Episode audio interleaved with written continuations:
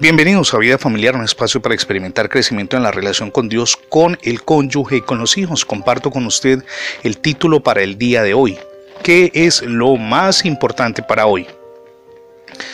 El hecho que vamos a mirar ocurrió en Betania, una aldea de un buen número de casas de habitantes, a tres kilómetros de distancia aproximadamente de Jerusalén y lo relata el evangelista Lucas en el capítulo 10 versos del 38 al 42 de la siguiente manera. Aconteció que yendo de camino entró en una aldea Jesús y una mujer llamada Marta le recibió en su casa. Marta tenía una hermana que se llamaba María, la cual, sentándose a los pies de Jesús, oía su palabra. Pero Marta se preocupaba con muchos quehaceres y acercándose le dijo, Señor, ¿no te da cuidado que mi hermana me deja servir sola? Pues que me ayude. Respondiendo Jesús le dijo, Marta, Marta, afanada y turbada estás con muchas cosas, pero solo una cosa es necesaria y María ha escogido la buena parte, la cual no le será quitada.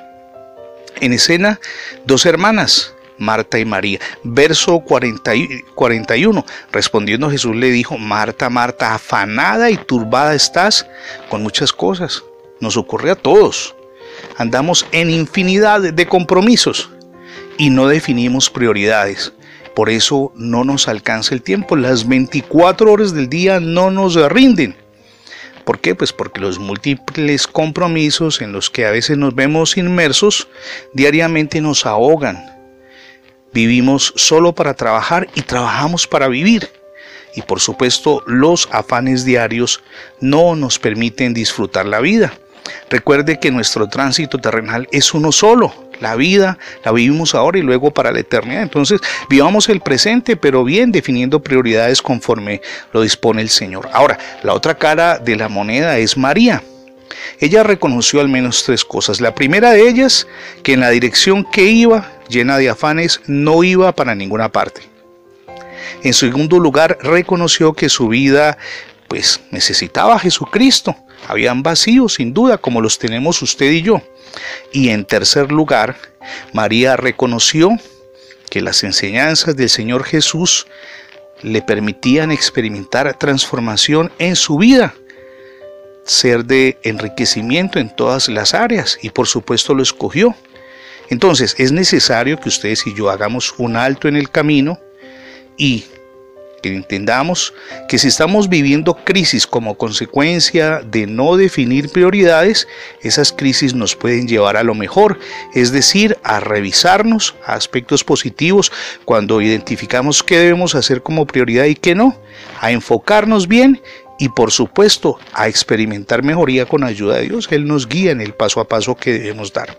O sea, de lo malo que estamos viviendo hoy, podemos encontrar algo bueno, una oportunidad cuando le pedimos a Dios, Señor, ayúdame a reorientar mi vida y a enfocarme en prioridades, en lo realmente necesario cómo anda su vida familiar, su relación con su esposo, con su esposa, con sus hijos, con sus hermanos, con sus padres, cómo anda, es hora de que lo revisemos. Hoy es el día de que lo miremos. Y por supuesto, si en nuestro hogar no reina Jesucristo, pues abrámosle la puerta a Jesús para que sea Él quien nos guíe en el hogar, de tal manera que cada día experimentemos crecimiento. Gracias por escuchar las transmisiones diarias de vida familiar en la radio y en el formato de podcast.